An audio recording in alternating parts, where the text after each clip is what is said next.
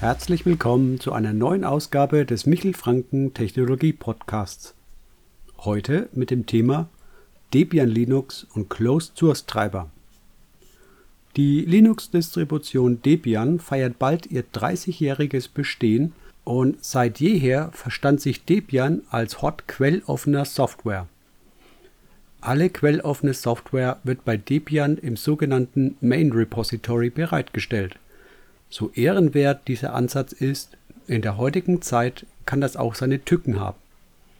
Quelloffene Software ist großartig, doch manchmal liefern Hersteller ihre Treiber proprietär, also nicht quelloffen aus. Nvidia ist so ein Beispiel. Der Nvidia Grafikkartentreiber ist nicht quelloffen, es gibt jedoch mit Novu eine quelloffene Treiberalternative, doch diese kann leider nicht die gleichen Performance-Werte liefern wie der Herstellertreiber. Ein Kreislauf beginnt. Lädt jemand das ISO-Abbild von Debian herunter und installiert das Image auf seinem PC, kommt sehr frühzeitig der Punkt, an dem der Installer nach zusätzlicher Firmware fragt an der Stelle fragt der Installer also nach nicht quelloffenen Treibern und Firmware-Paketen. Wird dieser Punkt übersprungen, scheppert es eventuell schon beim Einrichten des Netzwerkinterfaces, jedoch installiert sich Debian allerdings nur mit quelloffenen Treibern. So weit, so gut. Doch wer zum Beispiel Debian auf einem Notebook installiert, wird kurz darauf schon auf erste Probleme stoßen es fehlen möglicherweise Treiber für die WLAN-Karte und unter Umständen auch Intel oder AMD Microcode-Firmware. Das Resultat ist dann ein Notebook ohne WLAN-Verbindung, dessen Lüfter im schlechtesten Fall auf Hochtour läuft und lärmt. Das Nutzererlebnis dürfte an der Stelle ausgesprochen gedämpft ausfallen. Wäre dem nicht so, hätte es zum Beispiel die beliebte und umstrittene Linux-Distribution Ubuntu so vermutlich nicht gegeben denn Ubuntu trat seinerzeit unter anderem mit dem Anspruch an, die Linux-Installation zu erleichtern und das Nutzererlebnis durch das Einbinden von nicht quelloffenen Treibern und Software deutlich zu verbessern. Der Standard-Debian-Installer folgt weiterhin seinem Standardparadigma. Doch Debian bietet sogar auch fertige Images an, die mit nicht quelloffenen Treibern kommen nur bedauerlicherweise werden diese Installer inklusive Live-Modus nicht offiziell bei den Debian-Downloads erwähnt.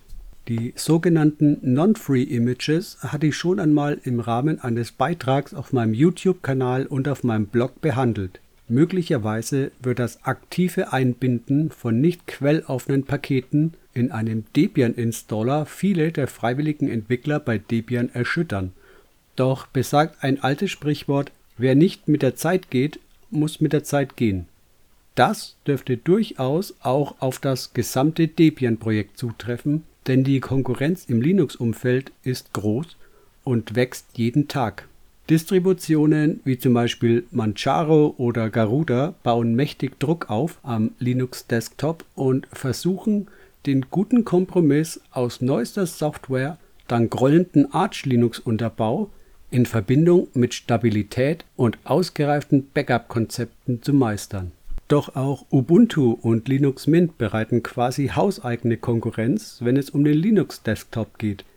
Debian hat am Desktop also kein Alleinstellungsmerkmal. Oder vielleicht doch? Debian genießt durch seinen stabilen Zweig eine hervorragende Reputation im Serverumfeld, weil es ausgesprochen stabil läuft und die Reaktion des Debian Security Teams auf bekannte Sicherheitslücken immer sehr schnell ist und Patches mit als erstes bei Debian ausgerollt werden. Doch am Desktop sieht es mit Debian leider nicht immer so positiv aus zwar kann Debian am Desktop aufgrund der hohen Stabilität durchaus gefallen, doch der eingefrorene Softwarestand beim stabilen Zweig kann im Laufe der Zeit auch zu Problemen führen. Auch steht Debian am Desktop in der Kritik, kein herausragendes Corporate Design entwickelt zu haben. Der Debian Desktop wird nach der Standardinstallation optisch kaum normale Anwender überzeugen können hier fehlt eindeutig der optische Feinschliff, den die Mitbewerber wie zum Beispiel Linux Mint oder Manjaro durchaus besser verstanden haben. So steht es bei Debian um den Linux-Desktop aus mehreren Gründen leider nicht ganz so gut. Kurz zusammengefasst lässt sich über Debian sagen, es ist ein unglaublich robustes System, egal ob für Server oder Desktop. Doch am Desktop hinkt Debian aufgrund der philosophischen Fragen hinsichtlich des Umgangs mit nicht quelloffener Software der Konkurrenz leider deutlich hinterher. Es wäre in meinen Augen durchaus wünschenswert, wenn Debian in seinen Installer eine Auswahlmöglichkeit zum Umgang mit nicht quelloffenen Paketen implementieren würde. So wäre es die Verantwortung des Anwenders, diese Entscheidung selbst zu treffen. Diese Lösung könnte einen guten Kompromiss im Umgang mit nicht quelloffener Software im Hause Debian sein. Selbstverständlich ist es auch zu respektieren, wenn Debian den Fokus nicht auf das beste Nutzererlebnis, sondern stattdessen auf das Ausliefern von freier und quelloffener Software legt. Doch dann muss sich Debian damit begnügen, am Desktop nur ein Nischendasein zu fristen. Das war der heutige Michel Franken Podcast. Anregungen oder Ideen gerne per Mail an podcast.michelfranken.de. Vielen Dank für die freundliche Aufmerksamkeit und bis zur nächsten Ausgabe. Ciao.